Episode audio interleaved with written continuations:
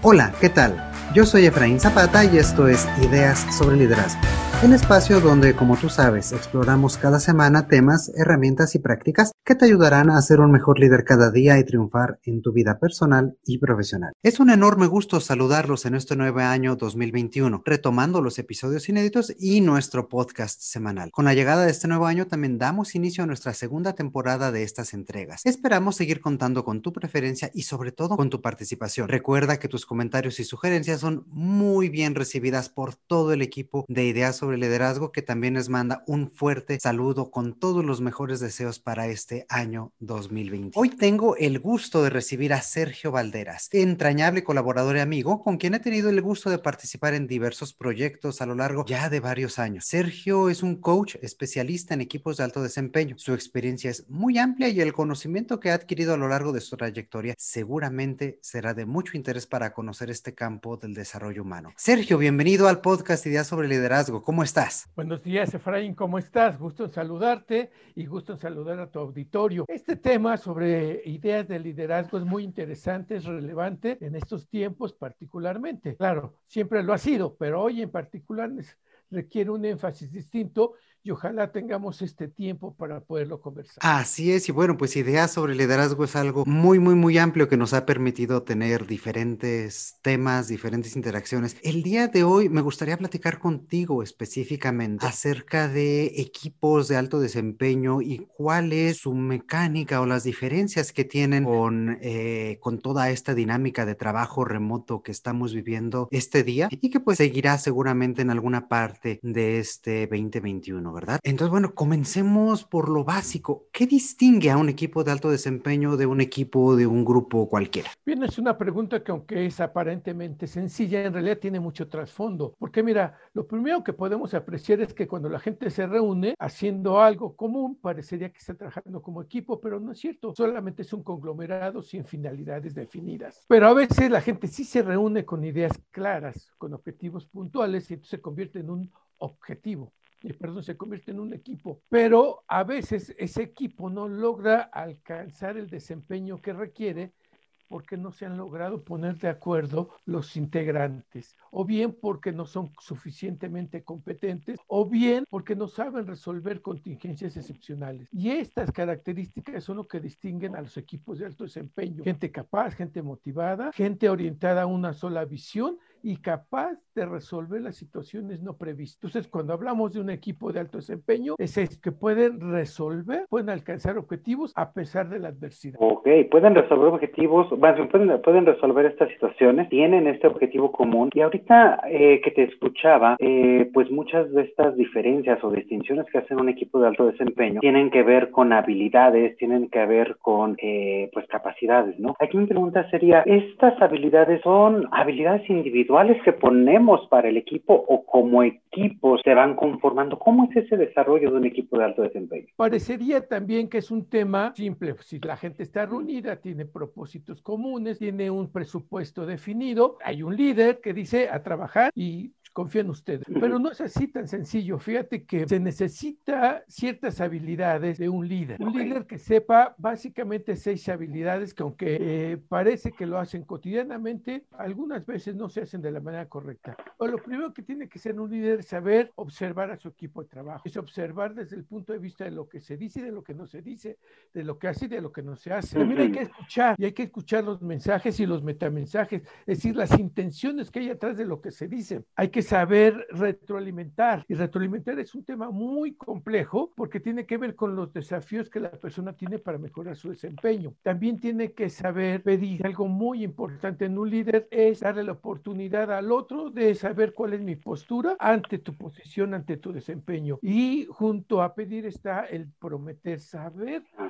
una vez que tú me has pedido algo o yo te he pedido algo, debe corresponder una promesa. Son habilidades que parecen simples, pero parecen cotidianas, pero en realidad tiene un trasfondo de mucha efectividad en los equipos de trabajo. Por el otro lado, ahora los equipos tienen diferentes escenarios, hay cosas nuevas en el entorno, como por ejemplo esta crisis nos ha puesto con tecnología nueva, por ejemplo las videollamadas, nos mete con software colaborativo, eh, por ejemplo el Tableau, donde podemos ver los resultados de los indicadores, hay un conjunto de elementos nuevos en el entorno que hace necesaria una nueva forma de liderazgo y una nueva forma de equipo de trabajo. Qué bien lo pones, esta parte de saber pedir, porque pues no se trata únicamente de ordenar, ¿verdad? Sí, fíjate que otro importante tema que estás poniendo sobre la mesa es la idea de que el líder antes de empezar a dirigir este nuevo, ante este nuevo escenario su equipo de trabajo, lo que tiene que aprender es detener su tren de trabajo y preguntarse qué clase de líder soy.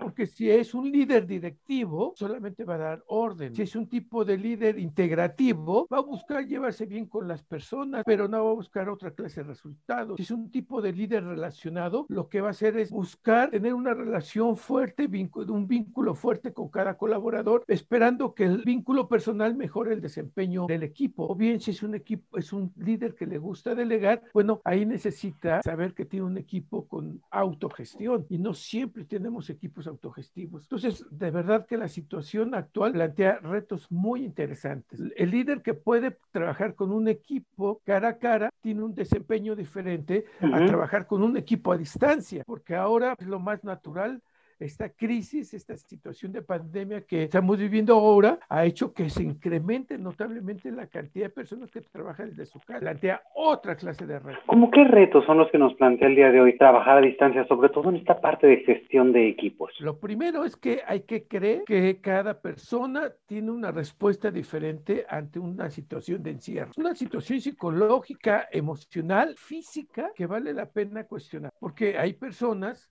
que son dominantes. Este tipo de personas, sea el medio que sea, son profundamente influyentes, sea en persona o sea por medios interactivos. El sujeto siempre trabaja bien y es de muy fuerte empuje. Hay otras personas que les gusta más la influencia, más las relaciones sociales y entonces le cuesta trabajo interaccionar con medios tecnológicos. Hay otras personas que son sumamente dedicadas y meticulosas. La precisión y esa precisión no siempre se logra por los medios tecnológicos, entonces entra en desesperación. Hay otras personas más tranquilas, más serenas, de poco empuje, de eficiencia silenciosa, que le cuesta trabajo interaccionar con medios electrónicos. Sí hay que tomar en cuenta que la distancia tecnológica está provocando respuestas psicológicas individuales distintas. El líder tiene la responsabilidad de atender esa clase de desafío nuevo. Eso es por un lado. Por el otro, Efraín, lo que tenemos aquí enfrente es que la gente está trabajando desde sus hogares y esto significa que hay que tomar en cuenta que son escenarios sobre los cuales tiene otra clase de responsabilidades. Por ejemplo, atender la casa, atender a los hijos, atender las, de los deberes de los familiares, etcétera, etcétera. Entonces, el líder tiene que estar pensando en la clase de horarios en las que va a empezar a trabajar o va a terminar de trabajar, porque a veces las personas no están haciendo otras cosas y no están necesariamente ocupadas en el trabajo porque están pensando, si aquí voy a estar todo el día, puedo trabajar más tarde. Entonces, una comunicación clara, puntual, con reglas concretas, es la mejor forma de trabajar hoy con reglas,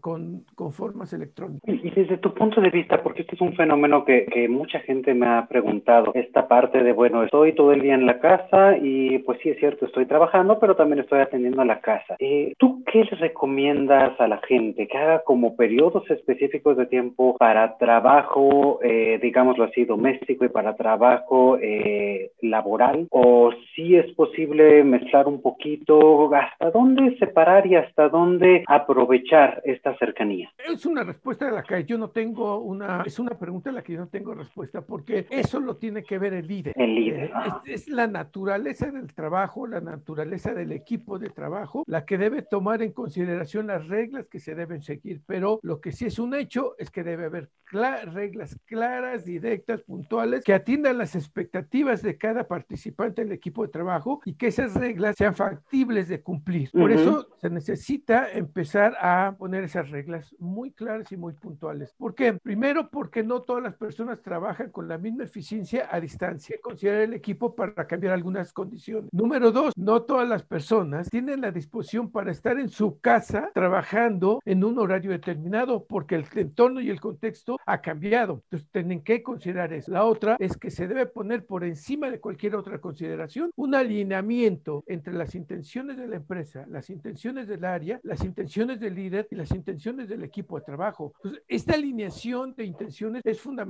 porque de ahí partimos. Se deben tomar en cuenta todas las reglas a partir de este alineamiento y entonces deben ser conocidas, participadas, consensuadas. Si hay estas reglas, todo lo demás va a ser mucho más fácil. Y bueno, yo creo que a lo mejor ya muchas personas empezaron a trabajar sin definir estas reglas y pues nunca es tarde para ponerlas, ¿verdad? Y estas reglas tienen que ver tanto con lo objetivo como con lo subjetivo. Lo objetivo es que tienen que trabajar con objetivos, con presupuesto, con indicadores, con una tecnología que les permita controlar esos indicadores de manera puntual, la frecuencia que necesiten. A veces va a ser diario, a veces va a ser semanal o quincenal, pero los KPIs deben seguirse a pie juntillas. Y también debe trabajarse en la parte subjetiva, que es la forma en cómo cada persona está percibiendo el logro de su desempeño en la perspectiva de los indicadores. Es decir, alguien puede estar pensando, yo sí puedo trabajar en equipo, yo conozco mi trabajo, sé cómo hacerlo y lo estoy haciendo bien, pero esa es su perspectiva individual. La perspectiva grupal, la del equipo, puede ser que no sea así, puede ser que él sienta, está haciendo bien las cosas, pero el resto del equipo siente que no están en coordinación. Por lo tanto, una competencia muy importante aquí sería la coordinación de acciones que hay que desarrollar. Podemos partir de la idea de que, ah, pues ya todo el mundo sabemos que debemos trabajar en, en colaboración. No es así. Aprender a tener un trabajo colaborativo es diferente a tener un trabajo en equipo. En el trabajo en equipo nos ponemos de acuerdo y todo el mundo jalamos para el mismo rumbo, pero no todo el mundo jala con la misma fuerza, con la misma intensidad y con la misma capacidad. Cada uno de nosotros en un equipo de trabajo a distancia debe reunir cuatro características fundamentales que el líder debe estar monitoreando permanentemente. Número uno, de ser un equipo capaz, es decir, competente,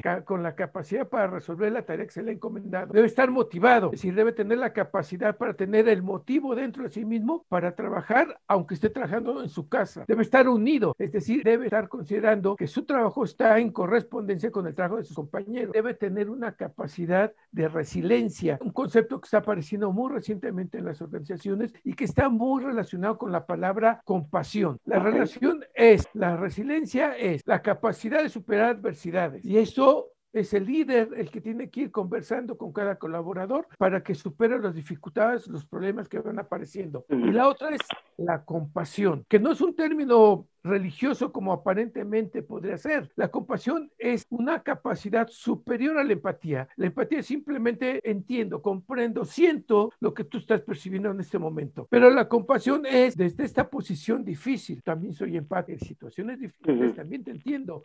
Esta es la compasión. Resiliencia y compasión son habilidades, competencias blandas que también deben ser desarrollándose actualmente en los equipos de trabajo. Oye, qué bien y qué, qué bonito lo pones, porque este tema de compasión, pues es una cuestión que muchas veces eh, no hemos escuchado, no, no estamos familiarizados en el ámbito organizacional. Y este hecho de saber tener empatía por los demás, eh, sobre todo en este momento, en estas situaciones difíciles, me imagino que también tiene un impacto en el líder, no tiene un impacto en yo como líder, qué es lo que voy a estar haciendo con mi equipo, con mis colaboradores. Y vuelvo a lo mejor al primer punto que tomabas, ¿no? Si yo como líder tengo que saber qué tipo de liderazgo eh, es el que prefiero, creo que también tenemos que ver qué tipo de liderazgo necesita mi equipo y cada uno de mis colaboradores en este momento desde una perspectiva de empatía y de compasión. Y fíjate que además un elemento muy importante que hay que tomar en cuenta es que el líder debe ser un gran referente para su equipo de trabajo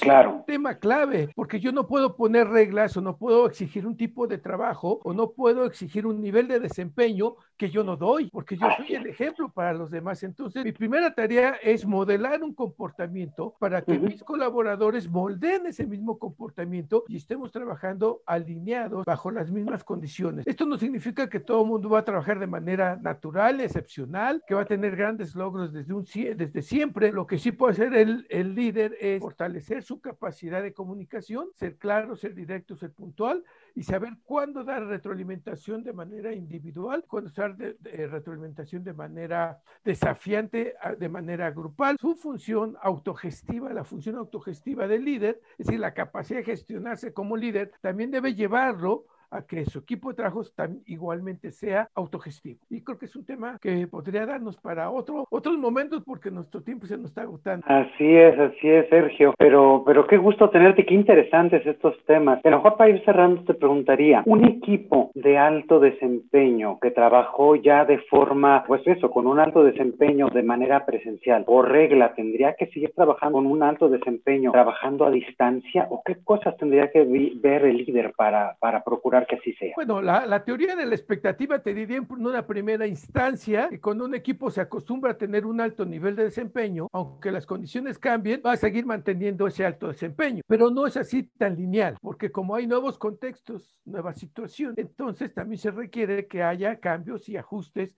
en el desempeño de las personas. Yo te diría que quizá un reto que valdría la pena que se considere en este momento no es tanto relacionado con el proceso de trabajo, sino con el tema de la comunicación y específicamente con el tema de la comunicación no verbal. Un líder que ahora tiene que comunicarse con sus colaboradores por medios tecnológicos tiene que aprender que la comunicación no verbal tiene que tiene que fortalecerse por medio de vínculos emocionales. Es decir, la tarea del líder es preguntarse cómo puedo fortalecer emocionalmente mi vínculo con cada miembro del equipo y con el equipo en general. Y esto tiene mucho que ver con la conciencia corporal, de la forma en cómo yo manejo mi emocionalidad, mi gusto, mi deseo de estar colaborando contigo desde aquí, aunque yo esté en una posición remota. Entonces, la inteligencia emocional es muy importante en este momento para todos los equipos de trabajo. El uso de la comunicación no verbal es otro elemento muy importante y más allá, también la idea de cómo la gente hoy necesita una clase de ética distinta, porque si la gente dice yo estoy trabajando, el jefe debe tener la confianza ciega de que en verdad en su casa está trabajando y entonces yo tengo la obligación moral de decir de tal a tal hora estoy trabajando y que sea cierto para que no se desarrollen expectativas y que después mi equipo de trabajo esté esperando un resultado que yo no tengo. Entonces necesitamos una nueva clase de ética, tenemos mayor impulso a la comunicación no verbal a través de medios electrónicos y la otra es el fortalecimiento de la inteligencia emocional en los miembros de nuestro equipo de trabajo. Excelente, ¿no? Pues me parece que planteas temas interesantísimos y como dice Sergio, creo que esto seguramente nos va a dar materia para seguir platicando en el futuro y pues nos da muchísimo gusto que nos hayas acompañado el día de hoy en este espacio que pues espero que no sea la primera vez, sino que podamos seguir platicando más adelante. Con muchísimo gusto, Efraín, encantado de saludarte. Igualmente, Sergio, pues muchísimas, muchísimas gracias este, por estar aquí con nosotros. Iniciando este, este año con todo el ánimo. Y pues bueno, también ustedes amigos, esperamos que esta charla te haya parecido muy interesante y te haya brindado información importante sobre este tema de los equipos de alto desempeño y sobre todo estos retos y estas nuevas habilidades y comportamientos que como líderes tenemos que comenzar a cultivar en nosotros mismos para poderlas, poderlas poner al servicio de todos los demás. Y pues también recuerda que todos tus comentarios, preguntas o sugerencias nos ayudan mucho para que nuestro podcast continúe evolucionando y pues también incorporar los temas que a ti te hagan mayor relevancia para poderlos incorporar en los temas que trabajamos semana a semana. Recuerda por favor compartir este episodio con tus contactos, tus compañeros de trabajo, tus amigos, tus familiares, etcétera. Y también síguenos en todas nuestras redes sociales buscándonos como ideas sobre liderazgo en Facebook, Instagram, Twitter y LinkedIn. Muchísimas gracias por acompañarnos. Mi nombre ya me conoces, soy Efraín Zapata y te espero a la próxima con nuevas ideas sobre liderazgo. Gracias.